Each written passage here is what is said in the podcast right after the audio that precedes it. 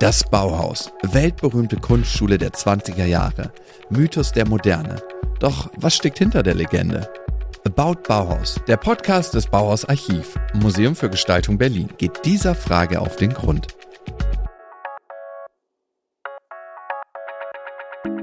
Herzlich willkommen zur neuen Folge von About Bauhaus. Ich bin Adriana Kapsreiter und freue mich auf die nächste Gesprächsrunde zur berühmtesten Schule der Moderne, Schule ist gleich auch unser Stichwort. Wir wollen nämlich einen Ausflug in die Lehre am Bauhaus unternehmen. Der Bauhaus-Vorkurs ist heute unser Thema. Eine Art Basis-Kunstausbildung, die alle Studierenden zu Beginn ihres Studiums absolvieren mussten. Ich habe dafür Nina Wiedemeyer eingeladen, eine unserer Kuratorinnen am Bauhausarchiv, die sich dem Vorkurs besonders ausführlich gewidmet hat. Herzlich willkommen, Nina. Hallo, Adriana. Du hast zusammen mit deinem Team ein Übungsbuch zum Bauhaus-Vorkurs herausgegeben und dafür sehr viel Material aus den Tiefen unseres Archivs ausgewertet. Deshalb kann ich dich als Expertin gleich zum Einstieg ganz direkt fragen, was ist eigentlich dieser Vorkurs? Also das Wort Vorkurs hat, glaube ich, das Bauhaus nicht mal erfunden. Es gab es schon an anderen Kunsthochschulen, aber am Bauhaus hat es doch eine ziemliche Bekanntheit erlangt, weil viele Leute, die diesen diese Grundausbildung, die man als Studierender am Bauhaus erstmal durchlaufen musste, das nachher auch mitgenommen haben in ihre eigene Lehre an den Werkkunstschulen und so weiter. Also man kann sich das vielleicht so vorstellen, man kommt als Student am Bauhaus an und dann muss man erstmal in diesen Vorkurs. Da werden einem Grundlagen vermittelt und das ist auch etwas, was vielleicht auch besonders ist, das müssen eben alle machen, bevor sie sich dann spezialisieren und in die Werkstätten gehen oder vielleicht nachher noch eine Architekturausbildung anschließen. Das hat bestimmt auch dazu beigetragen, dass die Leute sich als Gemeinschaft verstanden haben. Also da hat zwar jeder schon irgendwie seinen Eigensinn auch entwickelt, aber das gab eine gemeinsame Grundlage nachher für die gesamte Laufbahn an dieser Schule. Eigentlich ging es ja auch sehr darum, sich abzugrenzen von dem, was Kunstausbildung vorher war. Absolut. Also ich glaube, dass das schon, also diese erfinderischen Übungen zu sagen, jetzt machen wir mal ein Atemstenogramm oder lass uns mal die Schreibmaschine als Zeichenwerkzeug benutzen und eine Grafik aus Klammern und Punkten herstellen oder geht mal Abfall suchen. Äh, das ist schon etwas Innovatives und das hat nicht so viel damit zu tun, ein Akt zu zeichnen oder nach der Natur zu zeichnen. Das kommt auch vor. Also wir haben auch sehr ordentlich abgezeichnete Geranienpötte und äh, Tierschädel, die abgezeichnet wurden. Aber es gibt einfach ein großes Spektrum oder ich lese daraus auch eine große Lust am Unterrichten und sich diese Aufgaben auszudenken. Und vielleicht kann man schon sagen, dass das sehr wichtig war, Material zu erkunden, auch sich selber besser kennenzulernen. Also das war so jemandem wie Johannes Itten sehr wichtig wirklich eine eigene Idee auch zu entwickeln, mit was will ich mich eigentlich beschäftigen? Also eine ziemlich schwierige Frage. Und die Leute in ihren Eigenheiten zu fördern und auch in einer gewissen Intensität. Also das hat vielleicht was Handwerkliches Gedachtes, eine Aufgabe zu stellen, die auch so offen formuliert ist, wie im Unterricht von Josef Albers. Der schmeißt da ein Packen Papier hin und verschwindet und sagt, jetzt beschäftigt euch mal mit diesem Material und ich gebe euch nicht vor, was daraus entstehen soll. Und kommt dann wieder und sagt, nee, das ist vielleicht noch nicht das, was ich mir vorstelle, äh, Schiffchen und Kindergartenkram. Also es gibt dann schon ein Feedback-System, aber auch, glaube ich, ein Vertrauen in die Studenten, Studentinnen, die dort am Bauhaus angefangen haben, dass sie einen eigenen Weg finden, mit dem Material umzugehen. Oh, das ist irgendwie eine schöne Vorstellung, so eine Art Vorschussvertrauen auch ein bisschen, dass sie in der Lage sind, auch was Eigenes zu machen, weil die Ausbildung an den Kunstakademien war ja sehr trocken, sehr, ja, ich weiß gar nicht, ob man es intellektuell sagen kann, im wahrsten Sinne akademisch. Also es gab so gewisse Helden, die man dann gefeiert hat, was weiß ich, Leonardo da Vinci und Konsorten. Dann wurde viel abgezeichnet, nach der Natur gezeichnet, aber es wurde eigentlich nicht dazu angeregt, wirklich out of the box zu denken, oder wie siehst du das? Also es gibt halt beides. Ne? Also wie gesagt, gibt es auch die Tierschädelzeichnungen, es gibt auch die Beschäftigung mit den alten Meistern. Äh, Im Architekturunterricht haben wir auch Zeichnungen zum Beispiel vom Pantheon in Rom mhm. oder so. Also das ist nicht so, dass das ausgeschlossen war. Die haben auch Akt gezeichnet und Dinge nachgemacht und nachempfunden. Aber ich glaube, die Spannbreite ist viel größer. Also mir gefällt zum Beispiel die Geschichte, wie Josef Albers ans Bauhaus gekommen ist. Der war ich glaube, Paar 30, der war ein ausgebildeter Künstler, hat an internationalen Kunsthochschulen studiert, der hat selber auch schon Unterrichtserfahrung gehabt an Schulen. Der musste nochmal in den Vorkurs beim mhm. viel jüngeren Johannes Itten. Und dann gab es schon nach dem Vorkurs eine Kommission, die dann beurteilt hat, ja, kannst du weitermachen, kannst du regelmäßiger Student äh, am Bauhaus werden. Und dann haben sie Herrn Albers gesagt, so, das wird so nichts, ne, glaube ich. Also er hat äh, auf einem Abfallböden von Glasflaschen gesucht und gefunden und die dann zu so Glasbildern zusammengesetzt. Und er hat dann aber trotzdem als seine Vorkursabschlussarbeit diese Glasarbeiten eingereicht und ist dann durchgekommen und wurde nachher ja selber Lehrer mhm. äh, und ein sehr berühmter Lehrer am Bauhaus. Das ist ja eine tolle aber, Geschichte, die kenne ich noch gar nicht super. Ja, darauf wollte ich auch gerade hinaus. Also gerade am Anfang, also der, wie du schon gesagt hast, der Vorkurs wurde von Johannes Itten ent entwickelt, der war schon jemand. Und auch Paul Klee und Kandinsky, die immer wieder so basiskünstlerische Kurse auch gegeben haben, waren ja auch schon jemand. Die hatten ja eigentlich schon ihre Kunst gefunden. Denkst du, dass die, die Studierenden sehr beeinflusst haben dann mit ihrem Bild, was überhaupt Kunst ist? Oder denkst du, kann man sich das wirklich so vorstellen, dass die frei sein konnten dann?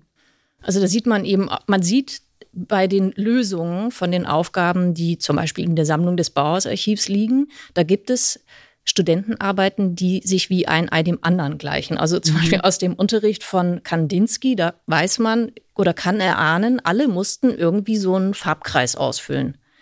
Dann gibt es aber andere Sachen, die sind einmalig. Da stellt, kann, man, kann ich mir vorstellen, das war eine sehr offen formulierte Aufgabenstellung und da sind deswegen sehr, sehr unterschiedliche Dinge dabei rausgekommen. Mhm.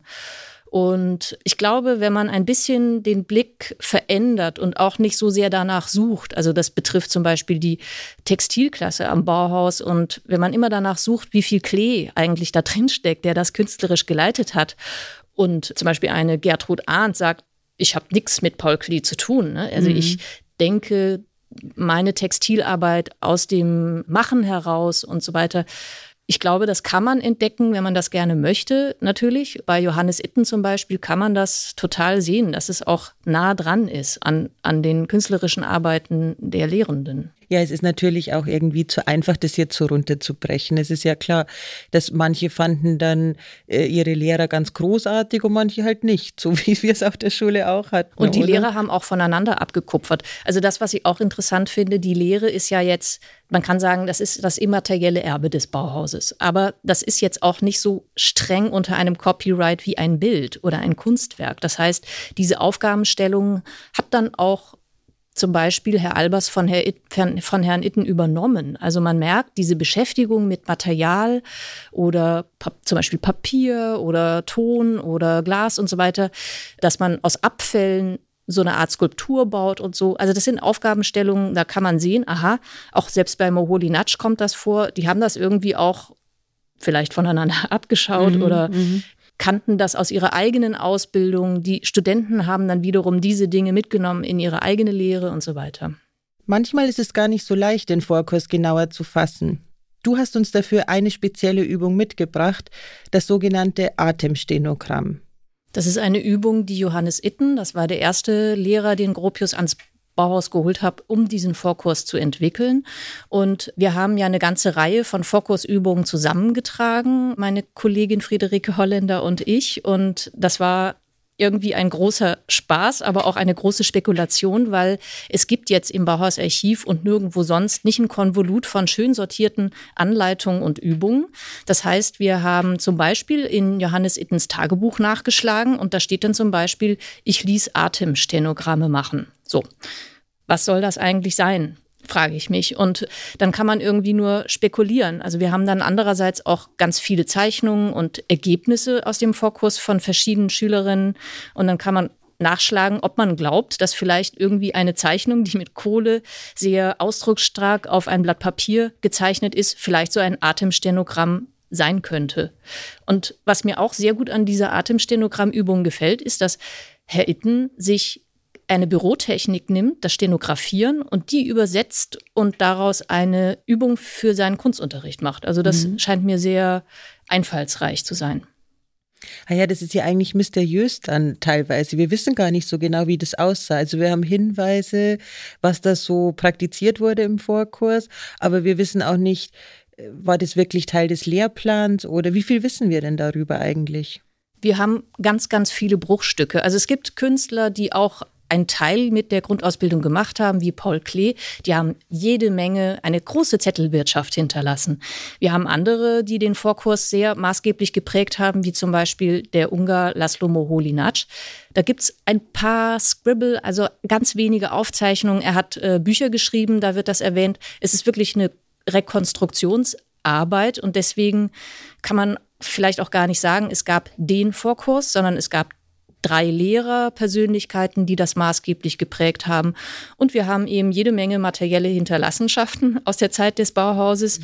Aber das sind mal Erinnerungen, die ein Lehrer ganz, ganz lange Zeit nach seiner Zeit am Bauhaus hinterlassen hat, wie Johannes Itten, der hat dann ein Buch geschrieben darüber, über seine Lehre, aber da liegen wirklich ganz viele Jahre dazwischen und ich denke mal, er hat dazwischen auch unterrichtet das umgearbeitet und so weiter. Und unsere Freude an dem Thema Vorkurs ist wirklich, dass dieses verschiedene Material ernst zu nehmen und eine Tagebuchnotiz, eine Notiz in einem Brief, vielleicht eine Bildunterschrift auf einer Zeichnung, da steht dann Lichtbilder an die Wand werfen oder etwas anderes. Und das alles ernst zu nehmen und zu fragen, was wurde denn am Bauhaus konkret unterrichtet und wie kann man sich das ungefähr vorstellen. Also es ist wirklich ein Haufen von Bruchstücken.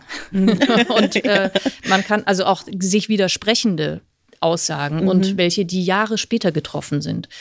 Und aber was ich halt wirklich toll finde, auch zum Beispiel der Josef Albers, der dann ins Exil geht in den 30er Jahren, er kann nicht viel Gepäck mitnehmen, aber was nimmt er mit? Einen Haufen Schülerarbeiten, mhm. weil er weiter unterrichten möchte. Also mhm. hat diese hohe Wertschätzung auch den Dingen, die da entstanden sind, den Aufgabenstellungen, die er gestellt hat, das, das finde ich irgendwie ziemlich beeindruckend. Mhm. Ja, das ist auf alle Fälle. Ja, so gesehen befassen wir uns ja mit Schüler- und Schülerinnenarbeiten am Bauhausarchiv größtenteils. Kann man ja schon so sagen. Ja, genau. Und das ist etwas, was man vielleicht auch vergisst, wenn man an die Klischees zum Bauhaus denkt, an die Möbel, an das teure Design und so weiter. Also es war keine Produktionsstätte, sondern mhm. das war eine Schule. Und da waren irgendwie ein Haufen Jugendliche, die gerne ausgegangen sind und Aufsehens äh, erregt haben durch ihre Klamotten und ihr ihr Verhalten und das war auch eine, eine Jugendkultur. Der Vorkurs wurde ursprünglich von Johannes Itten entwickelt, noch ganz zu Beginn in Weimar, kurz nach der Gründung. Itten war ein sehr spezieller Typ. Maler, genauer abstrakter, expressionistischer Maler, mit einem ausgeprägten Hang zu Primärfarben und Kontrasten. Esoterisch und mystisch, eine Art Guru-Persönlichkeit – aber er wurde oft auch als sehr autoritär und starrsinnig beschrieben, mit herausfordernden Unterrichtsmethoden. Manchen war sein Ansatz damit sicherlich zu viel. Zum Beispiel, wenn er im Vorkurs den Krieg als persönliches, emotionales Erlebnis malen ließ. Heute würde man da eine Triggerwarnung aussprechen. Aber damals war das vielleicht für den einen oder die andere genau die richtige Methode, das Extreme, Immerhin brachten viele die Zeitgeschichte mit im Gepäck und hatten Reflexionen nötig. Dementsprechend viele Bewegungen und Gruppen gab es dann auch, die jungen Leuten einen Nährboden geben wollten. Darunter das Bauhaus. Also ich finde das auch sehr beeindruckend, so Geschichten, die überliefert sind von ganz jungen Studentinnen, die sich aufmachen, die gar nicht so genau wissen, was ist eigentlich in Weimar so los. Die wissen nicht, wo sie übernachten sollen, wenn sie da ankommen am Bahnhof, geschweige denn, wie das Aufnahmeprozedere an dieser Schule ist. Und die gehen dahin und haben überhaupt ganz ungesicherte ökonomische Verhältnisse und ja, haben irgendwie so einen Drive, da sich auf den Weg zu machen. Das, das beeindruckt mich sehr. Ja, das finde ich auch total beeindruckend. Und ich habe auch den Eindruck, dass die Bauhauslehrer am Anfang das auch irgendwie wussten und irgendwie vielleicht denen auch was an die Hand geben wollten. Ich stelle es mir gerne so vor, die, so eine Idee von, hm, man kann über das, man kann dieses Trauma überwinden, indem man eben was Neues macht und, und was Sinnerfülltes. Kunst hat ja auch viel mit was Sinnstiftendem sozusagen zu tun. Aber spannend ist eben auch, also, oder sagen wir es mal anders, denkst du, so eine Person wie Itten würde das heute noch so funktionieren? Ich bin da nicht so sicher. das ist eigentlich eine sehr schmerzhafte Frage, weil das Verhältnis von Meister und Schüler, das zieht sich ja sehr lange durch die Ausbildung an Kunsthochschulen durch. Also dass ein, äh, eine Persönlichkeit einer Klasse vorsteht und auch sehr viel Macht über die Studierenden hat, wie er das so strickt, ich meine, vielleicht auch so, so eine Figur wie Joseph Beuys oder so, dessen Geburtstag wir feiern, ist deswegen so eine berühmte, auch eine berühmte Lehrerpersönlichkeit, weil der sich in Düsseldorf hingestellt hat und gesagt hat, ich hebe diese Beschränkungen auf, jeder kann kommen. Mhm. Und dann wurden sie überrannt. Also das ist schon, ist schon schwierig, aber ich glaube, das Unterrichten hat auch immer irgendwie etwas mit Autorität zu tun und auch Kreativität hat etwas mit Autorität zu tun. Man trifft eine Vereinbarung, dass man sich auch an die Regeln hält. Die Regeln für Kreativität oder auch eine Autorität können sein, ich akzeptiere, dass du mir etwas beibringst, dass du diese Regeln stecken kannst. Das ist in der klassischen handwerklichen Ausbildung so und am Bauhaus irgendwie auch. Also da ist ein Lehrer, Josef Albers, und sagt, hier bitte, heute geht es um Papier. Es ist verboten, mit der Schere reinzuschneiden oder was vom Papier abzuschneiden. Also das sind die Regeln, unter die ich mich dann unterwerfe. Das mhm. ist vielleicht auch die Autorität des Materials, das ist die Autorität des Werkzeugs, aber auch die Autorität des Lehrenden. Und andererseits gab es am Bauhaus ja auch sowas wie eine Gruppenkritik oder so. Vielleicht auch nicht so romantisch, wie man, wie man sich das so vorstellt, dass so ganz frei war. Also, aber es war, glaube ich, schon auch wichtig, sich in der Gruppe Feedback zu geben und solche Techniken zu pflegen, wie alle Arbeiten, die in einem Semester entstanden sind, in einer kleinen Ausstellung zu präsentieren und gemeinsam darüber zu sprechen. Und nicht nur der Lehrer sagt, was gut, was schlecht ist, sondern man bespricht das in der Gruppe und mhm. gibt sich gegenseitig ein Feedback. Ja, das ist ja irgendwie auch demokratisch, dass dann irgendwie, also der Lehrer hat dann nicht das letzte Wort, nicht das allerletzte. Also er hat es dann irgendwie doch, weil es wird ja dann benotet, aber es gibt wenigstens auch eine andere Meinung dazu. Und ich mag eine Geschichte sehr gerne von Moholi Natsch. Da gibt es ganz wenig, also von ihm selber sind mir keine Aufzeichnungen bekannt aus seinem Unterricht. Und ein junger Student, der war 20, Erich Kommeriner, hat ein Notizbuch hinterlassen. Und das sind anderthalb Seiten, handschriftlich. Das bricht, es ist sehr bruchstückhaft, was er mitschreibt aus dem Unterricht. Unterricht. Angeblich hatte Moholi Natsch auch einen starken Akzent und war nicht so ganz leicht zu verstehen. Und er schreibt so angeblich elf Sinne. Steht so als Notiz. Und das finde ich total charmant, weil ich stelle mir vor, Moholi, der, das war ihm sehr, sehr wichtig zu sagen, man hat eben nicht nur den Sehsinn, sondern es gibt noch viele andere Sinne und die wollen wir lernen, wahrzunehmen, zu entfalten in der künstlerischen Produktion zu nutzen, den Hörsinn, den Tastsinn und so. Und deswegen schreibt der Kommeriner irgendwie, das geht ihm dann vielleicht ein bisschen weit. äh, es ja. klingt wie der Titel von dem coolen Buch irgendwie. Angeblich elf Sinne. Finde ich gut. Ja, also Albers hat gesagt, werft allen alten Krempel über Bord. Also ihr mhm. kommt hier hin und es war auch mit eine Bedingung, Aufnahmebedingung oder es war gern gesehen, dass man schon irgendwie handwerkliche Erfahrungen hatte oder sogar einen Gesellenbrief in der Tasche. Da sind Leute hingegangen, die hatten schon eine Kunstausbildung oder irgendwie eine pädagogische äh, Erfahrung.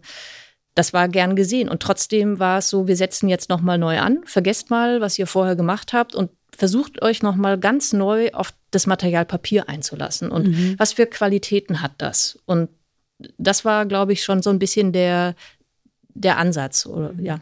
Ja, dann gibt es aber, also jenseits von diesem abstrakten, kreativen Themenbereich auch noch ganz faktische, handfeste Sachen, die durchaus auch Sinn machen, nämlich, dass man sich mit Materialien befasst. Was ist eigentlich die Eigenschaft von einem Material und äh, wie fühlt sich das an? Es gibt ja da ganz unterschiedliche Modelle, wie man sich diesem Materialerleben angenähert hat im Vorkurs. Das gibt es bei Johannes Itten sehr stark in der Form, dass eben Abfall zum Beispiel gesucht wurde. Und da kann man ja auch die Materialqualitäten austesten und sich überlegen, was kann man alles aus etwas noch machen, was vielleicht nicht der, die ursprüngliche Form war, die das dann gewonnen hat. Bei Albers geht stark Papier, aber auch Ton und auch das Zusammenführen von zwei Materialien, die etwas Drittes, anderes werden als das, was sie man, wenn man zum Beispiel durch ein Lochblech Ton durchquetscht, dann, dann ergibt es etwas, was in, nur in Abhängigkeit dieser mhm. beiden Materialien entsteht. Und bei Maholi sind es dann solche Übungen, auch mal blind etwas zu ertasten oder Material so anzulegen und zu sortieren, dass es so eine Art Tastskala gibt und man das dann auch wiederum übersetzen kann in eine Zeichnung, die Empfindung, wenn man da über dieses Material rüberstreicht mit der Hand. Das Bauhaus als Schule zwischen Handwerk und Kunst. Im Vorkurs hieß das konkret, Erfahrungen mit Materialien zu sammeln, zu zeichnen und Theorien zur Kunst von den Meistern zu hören. Aber eben auch experimentieren, eingetretene Pfade verlassen oder sogar Grenzen sprengen, um damit zu ganz neuen Lösungen zu kommen. Genau so verstehen wir gemeinhin Kreativität.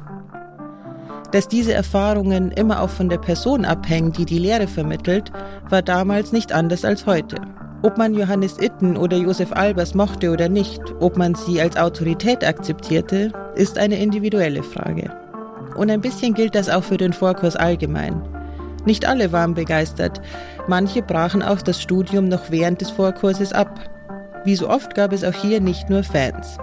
Wir wollen aber noch einen Moment auf der abstrakten Ebene bleiben und dem kreativen Bauhausgeist nachspüren. Aber lass uns doch mal jetzt versuchen, eine Anleitung für kreative Ideen finden. Ähm, Kreativität aller Bauhaus. Ich habe mal, also du kennst ja sicher auch diese Serie Mad Men und Don Draper, diesen Werbefuzzi, der immer so großartige Ideen hat. Und der wird mal gefragt, wie bekommt man denn eine gute Idee? Und dann sagt er, ja, man muss ganz lang drüber nachdenken und da muss man alles vergessen und dann hat man die gute Idee. Ja, das Was ist natürlich, sagst du dazu? das ist bestimmt eine gute Idee. Ist das jetzt eine Frage für mich persönlich oder wie geht eine gute Bauhausidee? Äh, versuchen wir doch mal beides. also ich glaube, die gute Bauhausidee besteht darin, also es ist eine hohe Kunst, eine gute Anleitung oder eine gute Aufgabenstellung zu schreiben. Also für mich, oder vielleicht kann ich sogar kombinieren. Für mich persönlich heißt Kreativität einen Antrieb zu haben, eine Frage, ein Initial, eine gute Aufgabenstellung wäre so ein Initial. Da kommt ein, eine Person und sagt, lass uns mal Atemstenogramme machen. Das wäre ein Initial, das gibt mir vor, aha, ich habe einen Stift, ich habe ein Papier, ich habe meinen Körper, meine Atmung. So, da, da kann ich irgendwie von ausgehen. Das heißt, Kreativität braucht irgendwie eine Frage, einen Antrieb und auch unbedingt etwas, was mehr ist als man selber, glaube ich. Also mhm. es braucht Werkzeuge, es braucht eine Respondenz, es muss in, es muss eine Beziehung entstehen. Das kann Material sein, das kann, vielleicht sogar kann man das selber sein, indem mhm. man sich selber beobachtet. Aber ich brauche irgendwie ein Beziehungsnetz zwischen Menschen, Dingen, Maschinen, Materialien, um daraus etwas Überraschendes entstehen mhm. zu lassen und gestalten zu können. Ich habe mir erlaubt, einen kleinen Blick in die Psychologie zu werfen, was Kreativität angeht. Das ist ja natürlich auch ein Forschungsfeld der Psychologie. Und die Psychologie hat da ganz unterschiedliche Ansätze. Es ist gar nicht so leicht, Kreativität zu messen. Wie soll man das auch machen? Übrigens äh, haben die Psychologen und Psychologinnen das gleiche Problem, wenn dann jemand, der Erfolg hat mit einer kreativen Idee im Rückblick befragt wird, dann ist es ja auch wieder durch die Erinnerung verfälscht und verändert und so weiter. Aber was ich ganz interessant fand, war so eine Art Phasenbeschreibung. Welche Phasen von Kreativität gibt's? Und äh, demnach gibt es eine Vorbereitungsphase. Also es macht ja Sinn, eine Phase, wo man Informationen und Material sammelt, wo man auch das Problem definiert. Also worum geht's ja eigentlich? Das, was du auch gesagt hast. Und die nächste Phase wäre dann eine Inkubationsphase, also eine Ausbrütphase sozusagen. Und das ist wohl eine, wo man eben tatsächlich nicht drüber nachdenken soll. Also das, was Don Draper da sagt, ist nicht ganz aus der Luft. Es macht Sinn, dann loszulassen. Und dann kommt im nächsten Schritt hoffentlich das Aha-Erlebnis, die Illumination. Dann kommt die Erleuchtung. Das ist irgendwie die, die schöne Idee. Und was man aber nicht vergessen darf, danach muss es noch eine Phase geben, wo es erprobt wird. Funktioniert das wirklich? Also Kreativität ist gut und schön, aber wenn ich mir jetzt irgendwas ausdenke, was dann gar nicht seinen Zweck erfüllt, dann ist es auch wieder schwierig. Wobei das natürlich wieder in der Kunst sehr eigen ist, weil der Zweck von Kunst ist ja manchmal sehr schwer zu fassen. Hatte das Bauhaus Glück, dass sie noch das Handwerk dabei hatten dann. Wir haben ja auch Fotografien aus dem Vorkurs, aber nur vielleicht zwei Hände voll, wirklich sehr wenig Material eigentlich. Aber dabei ist aus dem Vorkursraum eine Schwarz-Weiß-Fotografie, da sieht man drei Personen schlafend auf den Tischen liegen. Das mag ich sehr, weil ich finde das auch sehr, sehr wichtig, diese Mußephase Das, das Loslassen, das Ausruhen, wo man das Gefühl hat, es passiert eigentlich gar nichts. Mhm. Ich glaube, das braucht man auf ja, jeden Fall. Ja, das vergisst man nämlich auch, dass das dazugehört, das angebliche Nichtstun sozusagen, um das irgendwie sacken zu lassen. Und auch dafür hat die Psychologie tatsächlich eine Erklärung. Äh, das hat mit dem Neokortex zu tun. Mehr lasse ich mich auf das Thema gar nicht ein. Aber es ist wirklich erwiesen, dass ein entspannter Zustand sehr förderlich sein kann für neue Ideen, für kreative Ideen.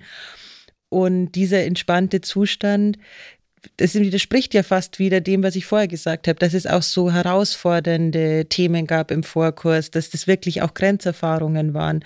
Und dann aber wieder diese Entspannungsgeschichte. Also wie geht das so richtig zusammen?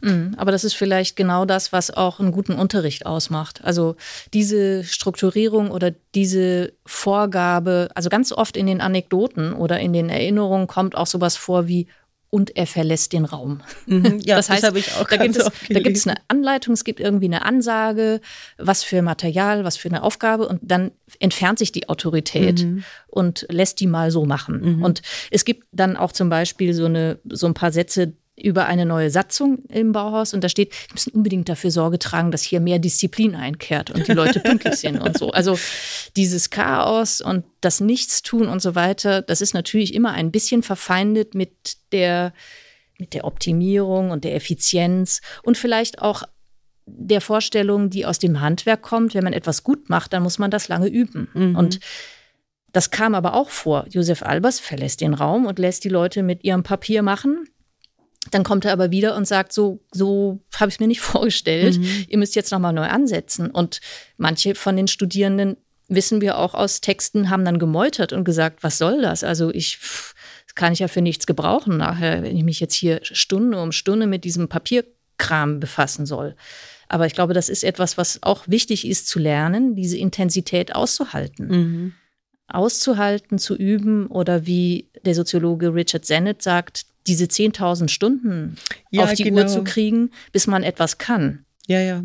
Das ist ja auch oft das eben in der Kunst. Entweder ist es äh, zu sehr weg, also zu chaotisch und zu wild oftmals. Es muss dann kanalisiert werden, die kreative Energie.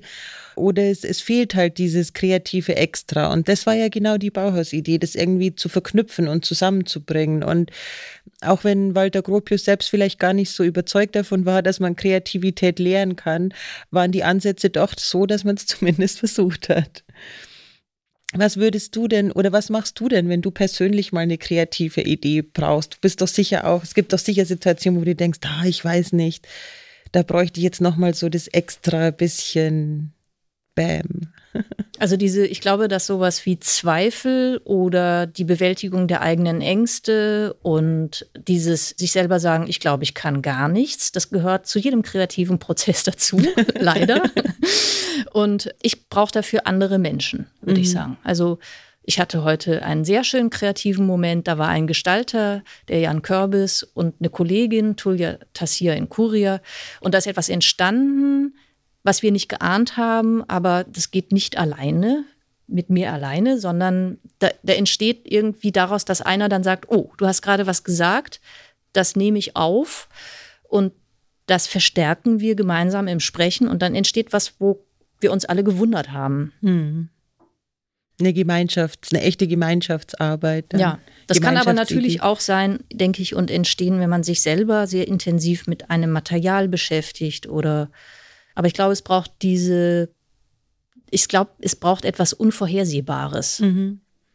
Ja, das, das stimmt. Und das, das kann halt oft nicht unbedingt aus dem eigenen kommen. Da braucht man dann mhm. was Fremdes, was nicht aus dem eigenen Schädel sozusagen ist, ja. Also ich glaube, für mich unterscheidet sich Kreativität von Experimentieren, weil Experiment heißt, ich habe ein ganz festes Setting. Ich nehme mir ein festes Setting und das führe ich durch, um bestimmte Dinge zu messen oder so. Und dann mache ich erst mal 10 Prozent so und so hinein und dann 20. Dann, ich habe aber einen ein festes Setting. Mhm, mh. Und bei, bei einem kreativen Vorgang ist wenig festgelegt, außer vielleicht eine Regel am Anfang. Also so bestimmte Sachen sich zu beschränken, etwas zu verbieten oder eine Spielregel vorzugeben und dann im Feedback-System sich immer wieder anzupassen mhm. oder zu verändern. Also ich persönlich bin oft überrascht, wie kreativitätsfördernd Einschränkungen sind.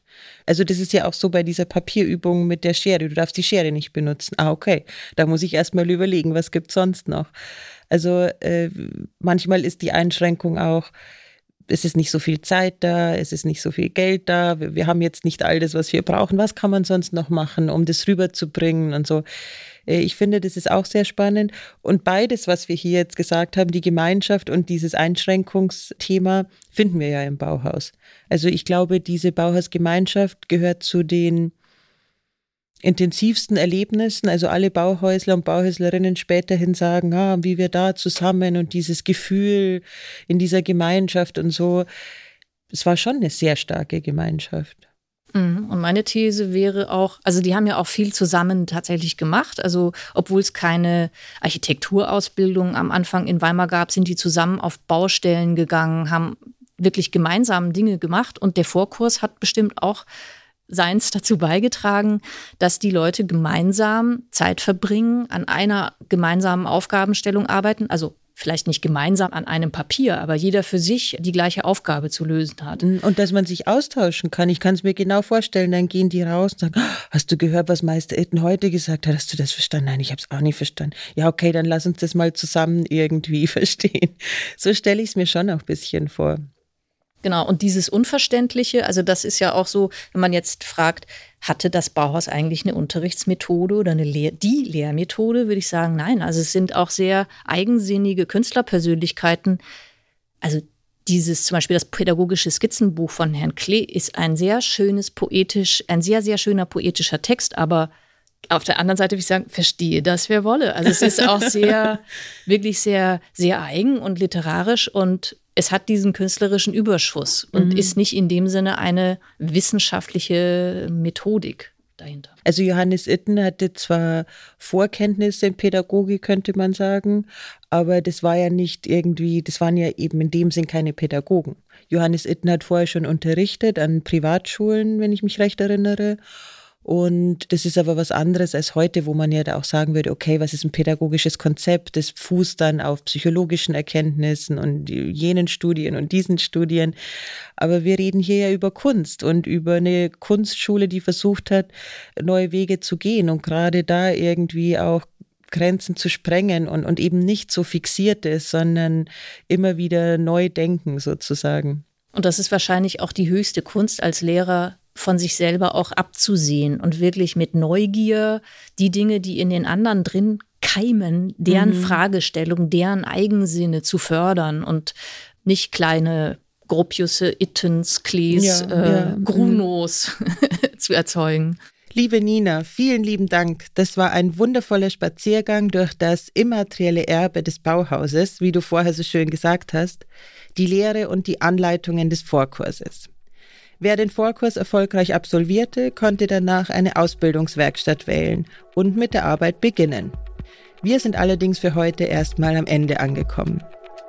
Inspiriert durch eure Instagram-Kommentare haben wir uns überlegt, dass ihr vielleicht ja auch die Bilder und Fotos sehen wollt, über die wir hier immer sprechen. Deshalb könnt ihr ab heute auf den Facebook- und Instagram-Kanälen des Bauhausarchivs ein paar dieser Fotos anschauen. Beim nächsten Mal wollen wir dann auch nicht die Arbeit am Bauhaus, sondern vielmehr die Freizeit der Bauhäuslerinnen und Bauhäusler in den Blick nehmen. Und zwar eine ganz besondere Art von Freizeit, nämlich das Feiern von Festen. Partys am Bauhaus. Das ist in der nächsten Folge unser Thema. Mit Erika Babat, Fotografin und Mitarbeiterin am Bauhausarchiv, spreche ich dann über den Glauben an den Rausch, Partyschnappschüsse und Utopien für eine Nacht. Das war About Bauhaus, der Podcast des Bauhaus Archiv, Museum für Gestaltung Berlin. Abonniert unseren Podcast auf Amazon Music, Spotify, Apple Podcast, Deezer und überall, wo es Podcasts gibt. About Bauhaus, eine Produktion des Bauhaus Archiv, Museum für Gestaltung Berlin und der Auf die Ohren GmbH.